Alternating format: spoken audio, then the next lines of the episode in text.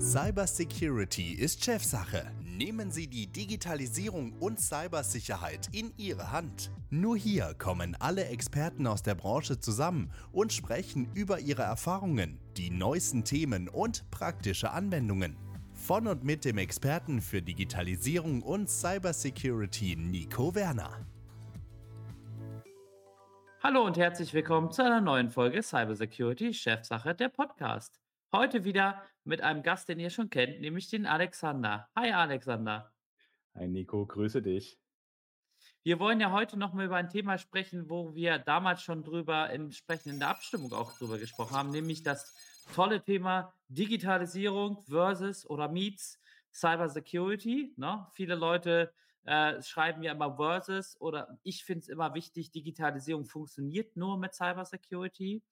Und darum haben wir uns heute speziell auch darüber Gedanken gemacht. Du bist sozusagen der Part, der das Thema Digitalisierung erklärt und auch für die Digitalisierung stehst. Und ich bin dann der Part, der sich eben halt um das Thema Cybersecurity kümmern und so einfach mal unseren Zuhörern ein Gefühl gibt, was ist wichtig im Bereich der Digitalisierung, was bedeutet Digitalisierung und auch umgekehrt, was ist wichtig in Bezug auf Cybersecurity. Aber bevor wir anfangen, vielleicht nochmal kurz ein, zwei Sätze ähm, zu dir für die, alle, die beim ersten Folge bei dir noch nicht dabei gewesen sind. Ja, Nico, erstmal vielen lieben Dank zur Einladung und die Möglichkeit auch wieder hier sprechen zu dürfen. Ist immer eine Ehre. Ja, zu mir. Alexander van der Steg, 40 Jahre alt, verheiratet, äh, wohnhaft in Darmstadt, bin ähm, rund 20 Jahre jetzt äh, in der IT umtriebig, unterschiedliche Rollen begleitet, Softwareentwicklungsfokus äh, begonnen und ähm, dann entsprechend rüber in Leitungsrollen, Leitung von IT bis rüber jetzt in die CTO-Rolle von Entech Systems, in der wir speziell ähm, ein Thema bearbeiten, IT Asset Management, aber auch extrem häufig als Digitalisierer auftreten. Das heißt, wir gucken uns Prozesse an, schauen uns äh, Themen dort an, die äh, dort hineinkommen und stellen immer mehr fest, dass Digitalisierung ein Allround-Thema äh, geworden ist und auch immer noch bleiben wird ähm, damit die Unternehmen ihre Prozesse und ihre Probleme auch dann ja wieder in den Griff bekommen. Absolut spannendes Thema. Dann erklär doch einfach mal aus deinen Worten heraus, was steht für dich ähm, in Bezug auf Digitalisierung? Was ist für dich Digitalisierung? Ähm, das ist ein komplexer Begriff, erstmal vorweg. Das ist ähm, kein, also jeder interpretiert das anders so ein bisschen. Für mich ist Digitalisierung ähm, die Abschaffung äh, oder ein disruptiver Wandel von analogen Prozessen hin zu komplett neuen digitalen Prozessen. Und viele Punkte dabei. Das bedeutet, ähm, wir haben in der heutigen Welt oft das Verständnis, dass Digitalisierung eine eins zu eins Ablösung des Altprozesses ist. Faktisch falsch. Wir brauchen den Ansatz zu sagen, ich möchte jetzt den Prozess komplett neu denken, schmeiße auch zu einem gewissen Teil oder alles das Alte weg und macht das neu, wie es auch in der neuen Geschäftslogik oder in der neuen Welt auch absolut notwendig ist. Bedeutet auch dahingehend, dass man technisch komplett neue Grundlagen braucht. Beispiel, ähm, wenn wir jetzt ähm, einen papiergebundenen Prozess vorher hatte, dann ist die Frage, muss dieser genauso von genauso vielen Menschen in gleicher Art und Weise mit demselben Arbeitsprozessen abgearbeitet werden oder ist es eher besser zu sagen, ich verschlanke den Prozess, mache das kleiner, automatisiere das ganze Thema und so weiter. Was braucht man für diesen gesamten Automatisierungsbereich? Ähm, stabiles Internet, Breitbandausbau, Netzausbau, generelles gesamten Internets. Klassisch wäre natürlich der beste Weg, Glasfaser oder zumindest eine hohe, stabile Internetverbindung dann zu bekommen, aber auch 5G um dieses gesamte Thema ähm, mobiles Arbeiten, Edge Computing und so weiter auch gewährleisten zu können, was ja noch ein, zum Teil ein Thema in der Zukunft ist. Und dadurch, deswegen äh, spiele ich den Ball jetzt mal zurück zu dir, ergeben sich natürlich in diesem Konstrukt auch ganz neue Sicherheitsthemen, weil man ja vorher nicht vernetzt war und jetzt quasi eigentlich always on ist. Was denkst Absolut. du? Absolut. Ja, also da bin ich voll und ganz bei dir. Also gerade dieses Thema wenn ich immer von Deutschland und Digitalisierung spreche, sage ich immer, hey, Schuster, bleib bei deinen Leisten. Wir müssen erstmal über Breitband und Konnektivität sprechen, weil wir es immer noch nicht geschafft haben, einige Bereiche mit äh, vollwertigen Internet auszustatten oder eben halt auch mit vollwertigen äh, Netzausbau auszustatten. In Bezug auf Security ist es eben halt auch ein heikles Thema, denn wenn wir von Digitalisierung sprechen oder auch etwas, einen Prozess zu digitalisieren, bedeutet das ja auch, dass ich äh, mit anderen Maßnahmen damit umgehen muss. Was meine ich damit? Ich gebe ein konkretes Beispiel. Ich produziere jetzt ein Hardware-Produkt oder ich produziere etwas, was ich physisch greifen kann. In der Digitalisierung produziere ich meistens etwas, was ich nicht unbedingt immer physisch greifen kann, sondern was eben halt ein Online-Produkt ist, ein Service ist, in irgendeiner Form ein, ein Gut, ein digitales Gut in Anführungsstrichen. Auf dieses digitale Gut, da kommen wir wieder auf das Thema Cloud mit hinzu, wir kommen auf das Thema Berechtigung hinzu, habe ich ein ganz anderes Konzept anzufahren, wie als wenn ich etwas physisch bei mir habe. Und das ist die Gefahr bei dem Thema Digitalisierung, dass ich nicht berücksichtige, dass ich dieses Medium oder dieses Gut einer breiten Masse zur Verfügung stelle, diese breite Masse natürlich ganz andere Möglichkeiten hätte im Beruf auf die Schutzziele, Vertraulichkeit, Integrität und Verfügbarkeit, mal davon auch mit abgesehen, ähm, auch dieses Gut habe, wie jetzt, als wenn ich es immer klassisch irgendwo bei mir rumstehen habe. Das ist der erste Punkt. Also ich muss die Schutzziele ganz anders neu definieren. Und der andere Punkt ist, natürlich muss ich mir auch überlegen, wie schaffe ich Sicherheitsmechanismen, die ich auch ausüben kann, wenn dieses, wenn dieses Produkt, wenn diese Dienstleistung, dieser Service, was auch immer, nicht mehr bei mir ist. Also wenn ich das jemanden anders übergebe. Ne? Bestes Beispiel, aus meiner Kindheit, ne, Copyright bei CDs. Ne? Äh, du hast dann dir eine neue CD gekauft oder ein neues Spiel gekauft. Da war dann immer ein Copyright-Schutz drauf. Den hat der Hersteller sozusagen mit der CD mitgeliefert.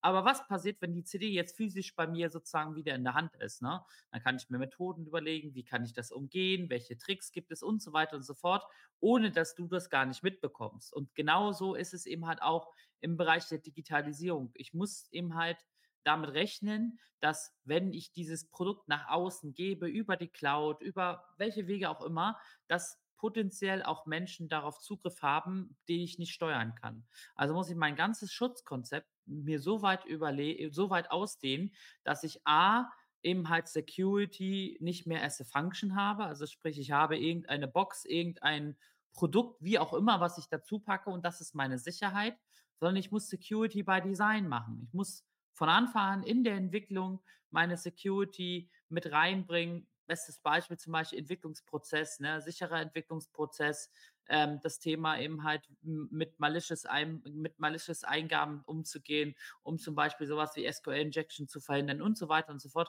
All diese Dinge muss ich von vornherein in der Entwicklung mit reinbringen in ein Produkt und kann es eben halt nicht später einfach mit einer Box mit hinzuliefern. Und das ist so für mich die größte Herausforderung, die ich auch bei unseren Kunden sehe oder auch generell sehe, wenn ich mit Kunden drüber spreche. Die sehen die Chance in der Digitalisierung, die ist auch riesig und da gibt es wirklich viele Dinge, die du auch als Value-Added Service verkaufen kannst. Aber wiederum im anderen Bereich musst du eben halt auch sehen, dass du entsprechend dein Sicherheitskonzept auch ganz anders aufstellen musst. Schöne Zusammenfassung auf jeden Fall. Die Kritik, die daraus entsteht, aus meiner Sicht, da ähm, wird häufig gesagt, ja, Digitalisierung muss einfach sein, muss schnell durchführbar sein. Und damit ist korrekt auch, was du sagst im Bereich der Sicherheit, welche Maßnahmen, Konzepte und auch Planungen man vorab auch durchführen muss. Das macht natürlich, ähm, was wir häufig auch bei Kunden haben, diesen Gesamtprozess auch etwas langsamer. Man muss sich klar machen, welche, äh, die Risiken, die du eben benannt hast und, und geteasert hast, die sind auch alle korrekt. Kritiker sagen, ja, wir würden gerne schneller digitalisieren. Das ist ja eine Forderung, die kann man sich im Fernsehen angucken, Tagesschau, aber auch aus der Poli oder gegenüber der Politik wird das geäußert. Aber die echte Digitalisierung, den echten Punkt dazu setzen, da sollte man sich die nötige Zeit wirklich geben. Das ist auch so ein Feedback von den Kunden, an uns, aber das geben wir, auch wenn der Kunde dann äh, manchmal dazu schnell vorangeht, auch rein, dass es quasi ordentlich gemacht sein muss. Weil der Schaden, wie du ja selber auch weißt, ist so enorm. Also kennst du Schadenszahlen grob aus, der, aus dem Bereich? Weißt du irgendwelche Punkte, wo du, wo du quasi sagen kannst, hey, wir es nicht ordentlich gemacht, ist zwar digitalisiert worden und dann hast du einen Produktionsausfall oder Beispiele, wo du sagst, das ist auf jeden Fall mal immer mit zu bedenken? Also in Bezug auf Security eigentlich nicht. Ich kenne aber Dutzende Beispiele, wo es einen finanziellen Schaden gab, weil da bin ich auch vollkommen bei dir. Du musst dir Gedanken machen. Du brauchst musst ein Konzept entwickeln. Und, äh, letztens hatte ich wieder den das schöne Beispiel, habe ich auch auf meinen Social Media gepostet, dieses Thema Bürokratie in Deutschland und Servicewüste Deutschland. Wo stehen wir beim papierlosen Büro, beziehungsweise wo stehen wir bei, äh, der papierlosen Verwaltung? Und ganz häufig wird immer so das böse Wort: „Oh, das ist ja unsicher“ und so verwendet. Da sage ich jetzt mal aus der Security-Sicht hin, das stimmt gar nicht. Es gibt ganz einfache Mittel, sowas sicher zu machen. Es gibt keine 100% Sicherheit. Diesen Wunschtraum von vielen Menschen, den kann ich gleich zerstören. Es gibt keine 100% Sicherheit. Aber es ist nicht so, dass solche Konzepte und Prozesse nicht äh, in Anführungsstrichen umgesetzt werden können, weil Security in Anführungsstrichen das schlimmste Thema ist. Sondern was ich immer wieder gesehen habe in der Vergangenheit ist, wenn es keine, ähm, kein durchdachtes Gesamtkonzept gibt. Ne? Wie gesagt, simples Beispiel. Ich sage das auch immer aus der Security raus. Ein Prozess muss gelebt werden vom Menschen. Da steckt ein Prozess dahinter und da steckt eine Technologie dahinter. Ne? Also du brauchst immer diesen Dreiklang aus Mensch, Prozess und Technologie. Dasselbe ist in der Digitalisierung genauso. Wenn ich etwas zu einem digitalen Gut machen will, beziehungsweise digitalisieren möchte, dann brauche ich immer noch den Menschen, ich brauche immer noch den Prozess und brauche immer noch die Technologie. Sicherlich muss ich ganz klar einen Fokus auf Technologie und den Prozess legen, einfach um das Ganze runterzubekommen. Aber ich habe trotzdem diesen Dreiklang zu wahren. Und das ist das, was ich dir sagen kann, was häufig so verkauft wird, oh, wir können nicht digitalisieren, weil, oh böse, böse, die Security ist im Hintergrund. Das sehe ich ihm halt nicht so, weil es gibt simple Möglichkeiten, auch ganz einfache Dinge zu digitalisieren, ohne großen Aufwand, wenn man sich von Anfang an das Konzept sich äh, überlegt und vor allen Dingen auch entsprechend sich über den Tellerrand hinausschaut, was sind denn Dinge, die mich noch ähm, betreffen können. Na, und da gebe ich so simple Beispiele, äh, was Digitalisierung angeht. Es gibt zum Beispiel eine Behörde, die hat dann mal in ihrem Behördenumfeld zum Beispiel Linux ausgerollt, weil sie es ein tolles Thema fand. Äh, und zwei Wochen später musste sie für mehrere Millionen Linux wieder zurücknehmen. Warum? Weil die Anwenderschulung gefehlt hat. Ne, die haben gedacht, naja, ich rolle jetzt erstmal so ein Linux-System aus, das ist alles schön und gut. Wahrscheinlich gab es da jemanden, der Linux besonders toll fand und gesagt hat, naja, das wird schon alles so. Und dann trifft es auf die Anwender, ja, und was ist dann? Ne? Oder anderes Beispiel, ein großer, ähm, in Anführungsstrichen, ähm, ähm Einzelhändler äh, aus, aus dem Raum Neckarsulm, ich sage jetzt nicht den Namen, hat SAP eingeführt äh, als ihr neues Warenwirtschaftssystem, fand das total geil, hat richtig viel Geld investiert in äh, Customizing und so weiter und so fort und äh, alles entsprechend ready gemacht. Ja, und was ist dann passiert? Dann kam die Umsetzung. Ne? Die Leute wurden zwar geschult, beziehungsweise es gab solche Maßnahmen, aber ein paar Monate später hat man dann einfach entschieden, äh, also es gibt so viele Probleme, wir rollen SAP wieder zurück. Wir nehmen unser altes System wieder zurück und haben da auch wieder einige Millionen mit in den Sand gepulvert. Und das ist alles Projekte, wo es nicht von Anfang an durchdacht war und wo nicht das Problem die Security war, sondern eher, wie setzen wir das Ganze um? Mhm. Spannend, aber, äh, ist korrekt. Ich meine mich zu entsinnen, dass, äh, bei diesem besagten Unternehmen, äh, fast eine halbe Milliarde durch in Sand gesetzt wurde. Ganz dunkel. Ähm, äh, 2 Punkte bei dem Digitalisierungspart, den ich immer auch sehe, ist, äh, die Leute müssen natürlich mit irgendwas arbeiten. Das heißt, vorher war das ja vielleicht ein komplett undigitalisierter Prozess, also Papier oder zum Teil digitalisiert. Es war aber auf jeden Fall dann so, dass ein Umstieg auf eine Software, auf eine Software-Suite, auf ein Ökosystem, wie du es gerade benannt hast, der primäre Punkt war. Bedeutet auch da wieder, ich muss die Anforderungsanalyse im Digitalisierungsbereich ähm, durchführen. Was kann, was soll erstmal die Software können? Was ist notwendig, um Digitalisierung auch durchzuführen? Äh, sprich, kann, können meine Geschäftsprozesse abgedeckt werden. Auch die neuen, von denen wir vorhin gesagt haben, dass sie äh, ja Bestandteil denn davon sind. Also die neu gedachten äh, Arten Weise, die zum Beispiel den Kunden einzubinden oder Lieferungen dann äh, zu avisieren oder andere äh, Themen abzubilden. Zeitgleich muss ich da auch wieder den Punkt mit reinnehmen, wie sicher ist das System, was ist da für eine Authentifizierung zum Beispiel mit dabei aus unserer Sicht auch ein Thema, aber wird zum Teil auch eher als geringerer, kleinerer Teil betrachtet bei der Beschaffung von Software. Und was damit spielt, ist immer Software, ist immer ein Thema Cloud oder On-Prem. Also man muss da eine Entscheidung treffen.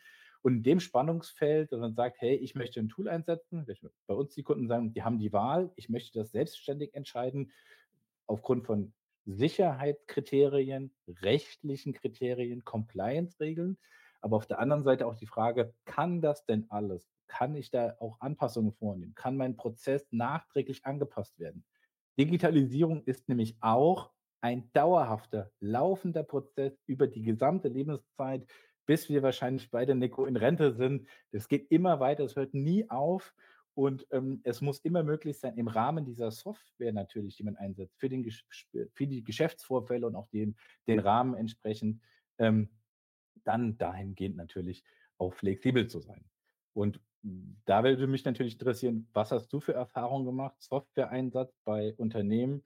Was sind vielleicht so die, es jetzt mal, die schlechtesten Beispiele, die du erlebt hast, äh, qua quasi, wo gesagt worden ist: „Wir haben jetzt alles digitalisiert“, aber halt eben aus schlechter Security-Sicht?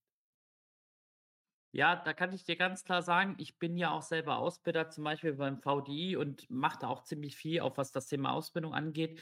Und ein Punkt, den ich immer wieder gesehen habe, ist, gerade wenn du das einer breiten Masse öffnest, einem breiter Community öffnest, du musst mit allem rechnen. Du musst einfach mit dem rechnen, dass da irgendjemand irgendwas einträgt. Du musst damit rechnen, dass da, keine Ahnung, zehnmal auf den Knopf drückt und beim zwölften Mal noch etwas anderes passiert. Das heißt, ähm, wie es so schön im Autoverkehr heißt, Fehler anderen rechnen, das musst du extrem. Du musst eben halt gucken, wie schaffe ich jetzt nehmen wir mal wieder das Beispiel, ich entwickle eine Anwendung oder ich möchte meine Anwendung digitalisieren, in die Cloud packen, für breites Publikum zur Verfügung stellen. Dann ist für mich immer das A und O, sich nicht Gedanken zu machen, was kann passieren, sondern alles kann passieren, ne? Wirklich, ich habe Dinge erlebt, wo jeder sich, äh, der so nach 'm Testbook vorgeht, die Köpfe für halten würde und sagen würde: „Oh je, was hat 'n der da gemacht und wie kann man das denn nur machen?“ Ich habe alles schon gesehen, wirklich alles. Und ich glaube, das ist ein wichtiger Punkt ist, wenn man einem neuen Publikum oder einem breiteren Publikum oder wie auch immer eine Gruppe etwas zur Verfügung stellt, dann sollte man damit eben halt rechnen, dass durchaus auch unnormale Dinge passieren könnten oder Dinge, wo man eben halt sagt: „Hey, das passt nicht in jedes in jedes Schema rein.“ Und deswegen muss ich mir eben halt aus Security-Sicht ganz klar Ged Gedanken machen: „Wie ist meine Input Validation?“ Also, was darf derjenige eintragen, ne? Klassisches Thema zum Beispiel für SQL Injection, ne? Das bilde ich zum Beispiel auch immer wieder bei den Leuten aus. Wie viele Webshops zum Beispiel oder auch Webseiten gegen SQL Injection nix machen. Nicht, weil sie's nicht können oder weil das jetzt Hexenwerk ist, sondern weil sie's einfach nicht sehen. Sie wissen's nicht, ne? Weil warum sollte jemand denn mal in sein Fenster 'n Hochkomma reinschreiben oder dann gucken, ob er 'n SQL-Befehl ausführen kann in 'nem Login-Feld? Das macht kaum einer, ne? Also, diese diese Awareness dazu zu haben: „Ich gebe jetzt meinem Produkt oder meiner Lösung einem breiteren Publikum oder ich öffne es, weil ich's in die Cloud reinpacke“, da muss ich natürlich auch schauen, passen meine aktuellen Maßnahmen, meine aktuelle Entwicklung, mein aktuelles Sicherheitskonzept noch dazu. Das ist schon mal der Punkt 1, sich darüber Gedanken machen. Punkt 2 ist natürlich, ähm, wenn ich da zum Beispiel an so was wie die Cloud rangehe, dann hat's für mich immer 2 g Bedenkungen. Einmal natürlich das Thema Informationssicherheit, aber auch das Thema Datenschutz, DSGVO-Konformität, ne?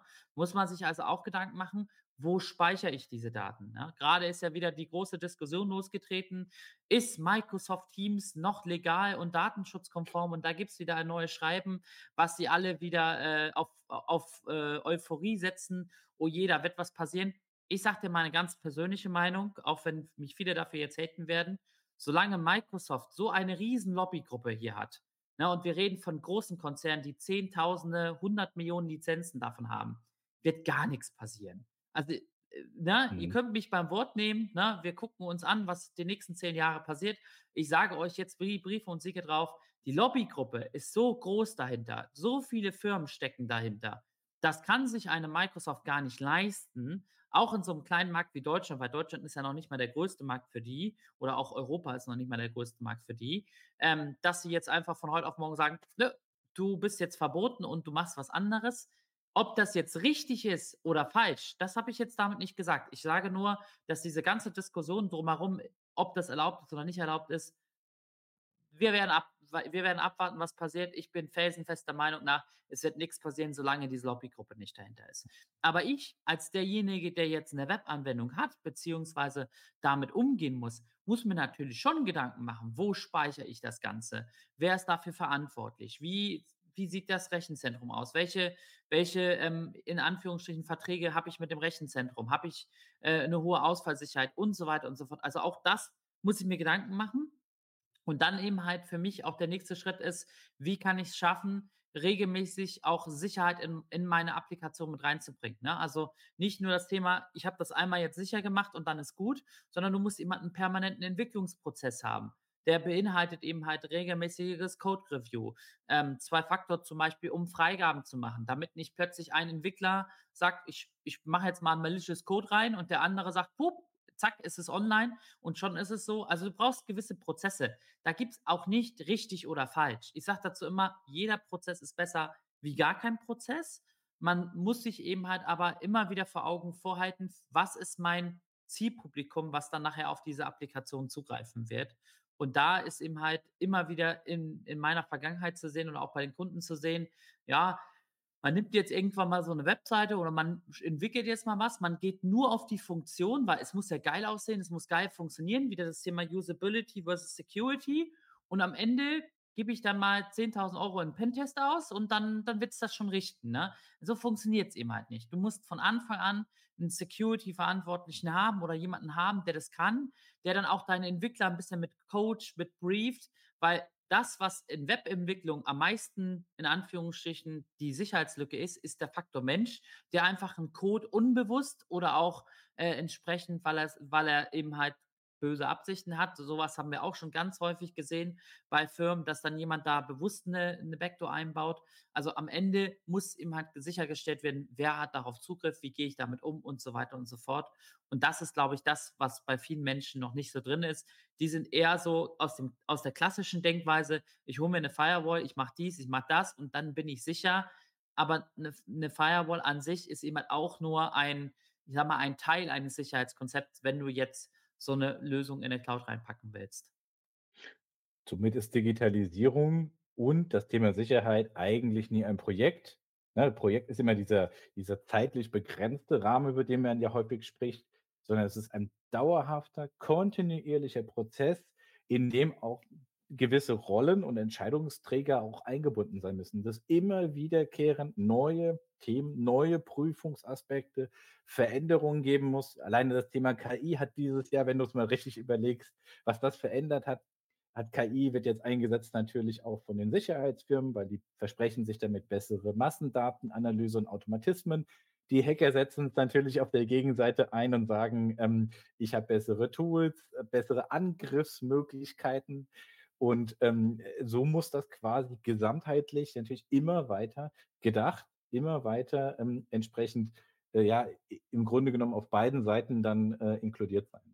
Ähm, für mich ist noch ein ganz großer Punkt, wir haben, arbeiten ja auch zum Beispiel mit Unternehmen zusammen, die im produzierenden Gewerbe sind. Also Produktion, es gibt ja jetzt, äh, Vergangenheit war ja Industrie 4.0, jetzt heißt es ja, glaube ich, äh, äh, X-Factory oder irgendwie ganz komischen Begriff hat die Bundesregierung da, glaube ich, ausgelotet jetzt, äh, die, um quasi die digitale Fabrik quasi auszurollen. Das heißt, die Vernetzung von Logistik, Produktionsstandorten, aber auch allen anderen Anlagen, die auch viele Jahrzehnte überhaupt nicht mit dem Internet gekoppelt waren oder mit irgendeinem Art äh, von Netz, sind Bestandteil dieses Digitalisierungsprozesses.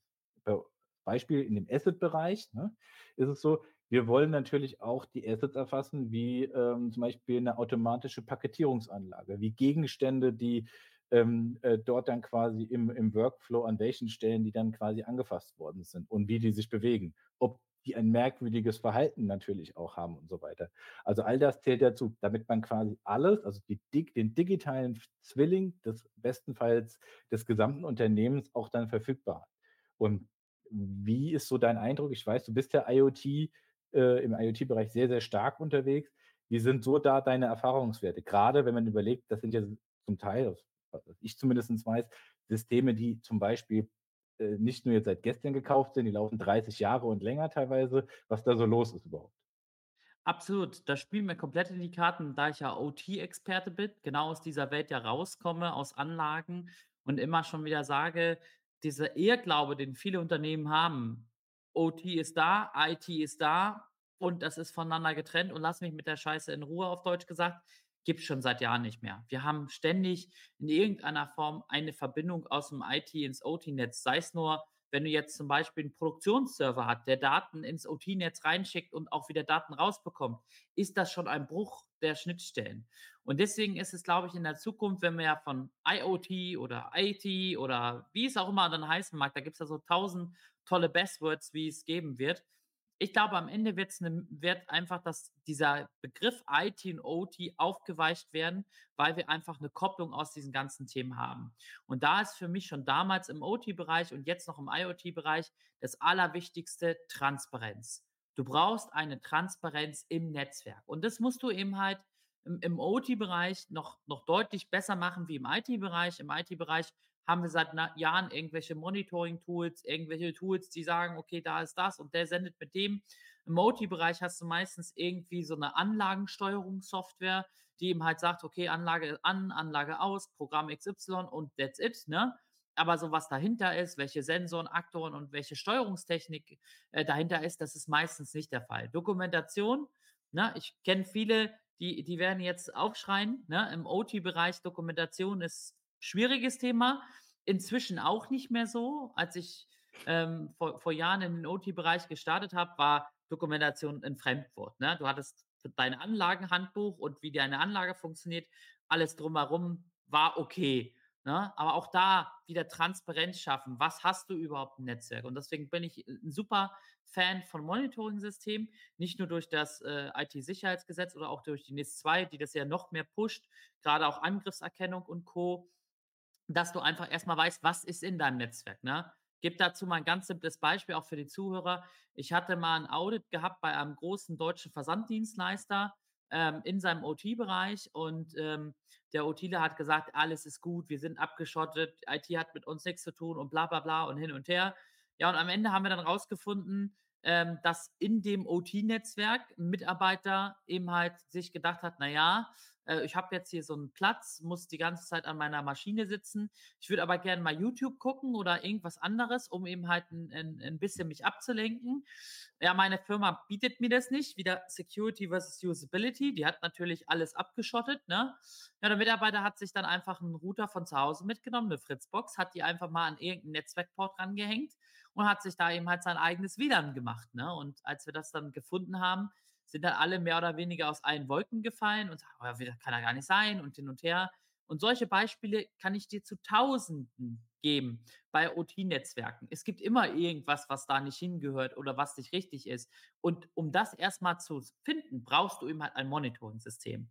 Und wenn wir jetzt wieder auf den Punkt zurückkommen, Digitalisierung, Transparenz ist mit das Allerwichtigste, was du haben kannst äh, in Bezug auf die Digitalisierung, dass du erstmal verstehen musst, wo ist was, wie funktioniert was.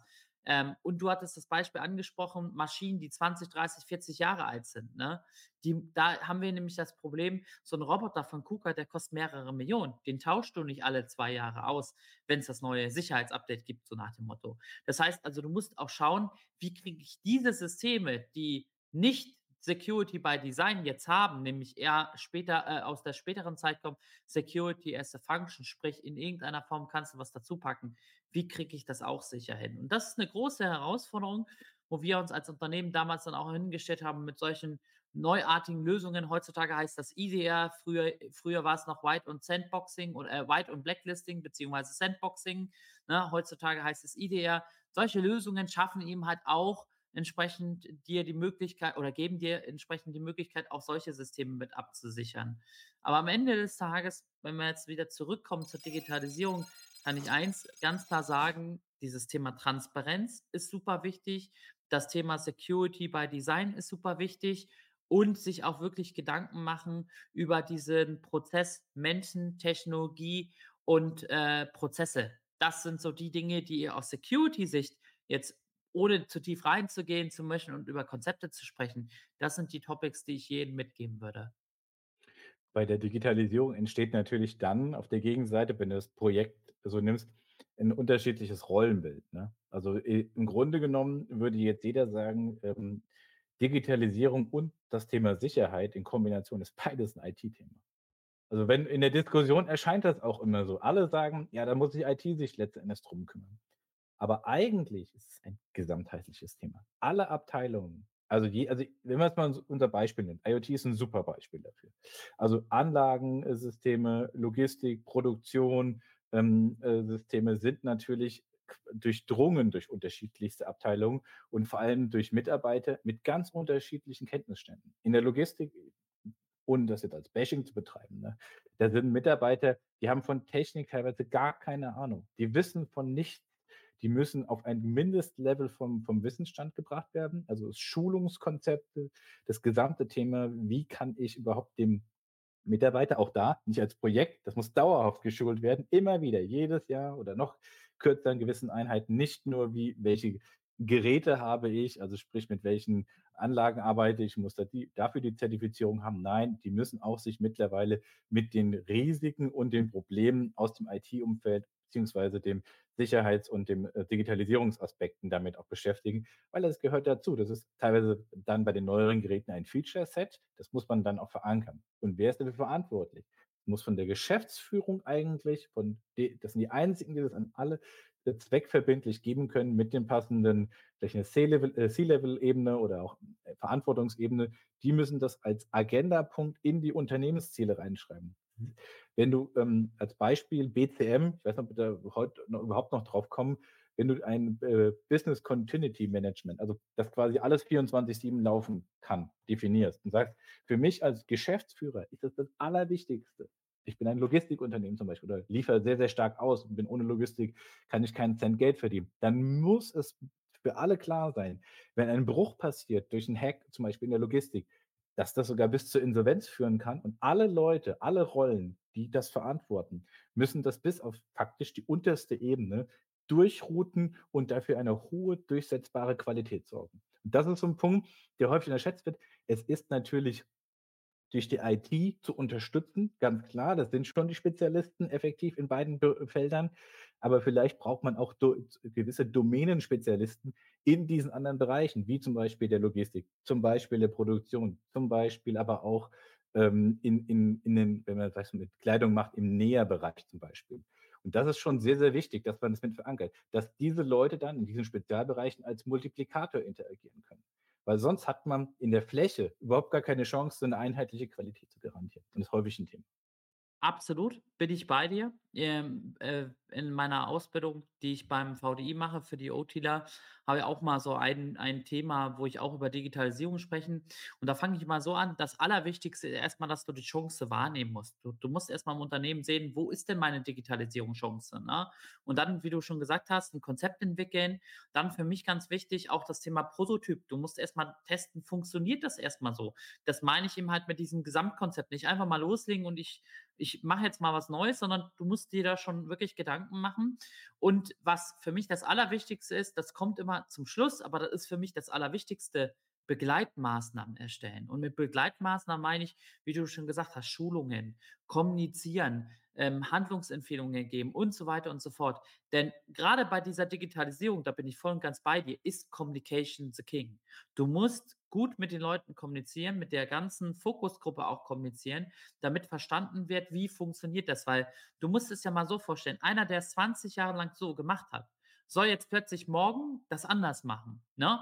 Nehmen wir jetzt mal wieder das Beispiel, ich habe 'n Prozess, der wird digitalisiert und dann sieht der Prozess nach 20 Jahren anders aus. Da musst du erst mal denjenigen, der das 20 Jahre gemacht hat, menschlich abholen, dass der 1. versteht: „Warum mache ich das jetzt nicht mehr so?“ Und 2. „Wie funktioniert das jetzt so?“ Und das ist 'n großer Fehler, den ich immer wieder bei Unternehmen gesehen habe, die einfach dann in Anführungsstrichen mit dem Hammer draufgeschlagen haben, gesagt haben: „Wir machen jetzt Digitalisierung, weil wir wollen Kosten einsparen“, dies, das, jenes, wie auch immer, aber dann eben halt nicht den Menschen beachtet haben, der im Hintergrund das auch umsetzen muss. Äh, das ist so für mich in Anführungsstrichen auch mit eins der wichtigsten Thema, mal unabhängig von Security, was ich allen mitgeben kann: Nimmt die Leute auf die Digitalisierungsstrecke mit. Das ist eine Riesenchance für ein Unternehmen. Du kannst sehr, sehr viel damit erreichen, aber du kannst auch sehr, sehr, sehr tief fallen, wenn du es nicht machst. Da wäre jetzt quasi so meine, äh, eigene Frage, das hatten wir vorhin gar nicht besprochen. Was ist denn jetzt wichtiger? Digitalisierung, Sicherheit? Ist da ist die Also Frage eher, geht eigentlich eines ohne das andere? Ist das 'ne Ehe, 'ne Zweckgemeinschaft? Ich würde ganz klar sagen, auch als Fazit vom heutigen Tage: Digitalisierung geht nicht ohne Cybersecurity. Also, weil der Punkt ist, die die Chance ist auch gleichzeitig das Risiko.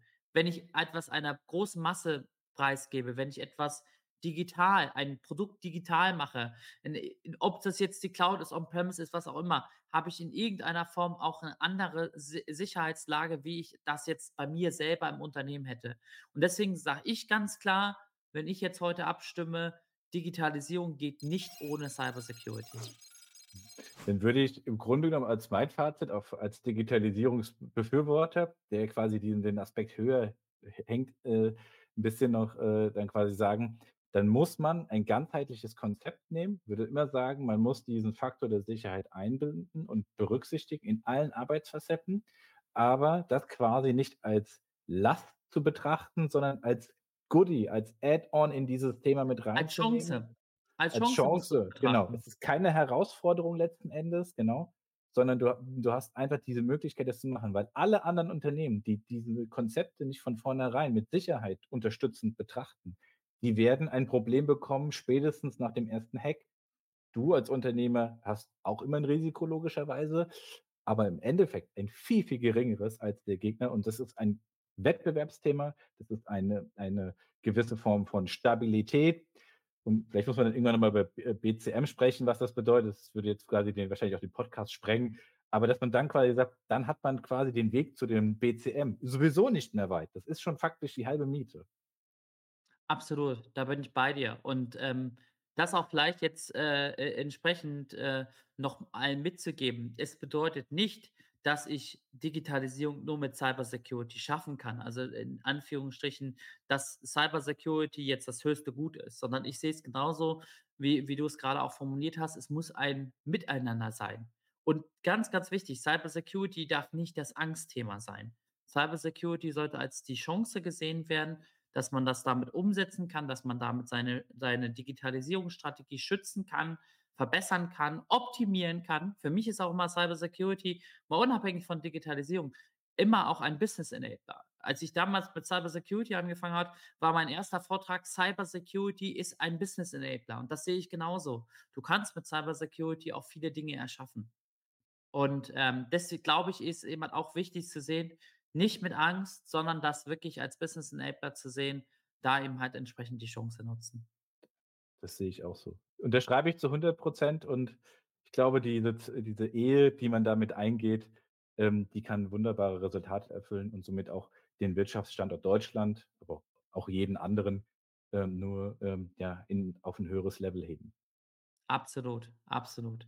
Ich danke dir auch, Alexander, für das, äh, tolle Gespräch. Wir könnten auch noch, äh, sicherlich weitersprechen, aber ich glaube, wir haben die Standpunkte gut vertreten können, was Digitalisierung bedeutet, was auch Digitalisierung mit Cybersecurity bedeutet.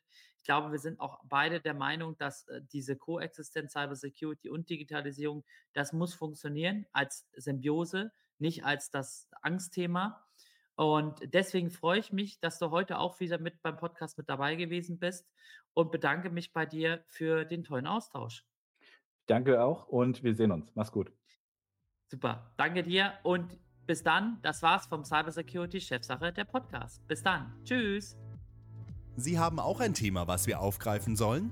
Schreiben Sie uns auf cybersecurityistchefsache.de. Cybersecurity ist Chefsache. Alle 2 Wochen eine neue Folge. Überall, wo es Podcasts gibt.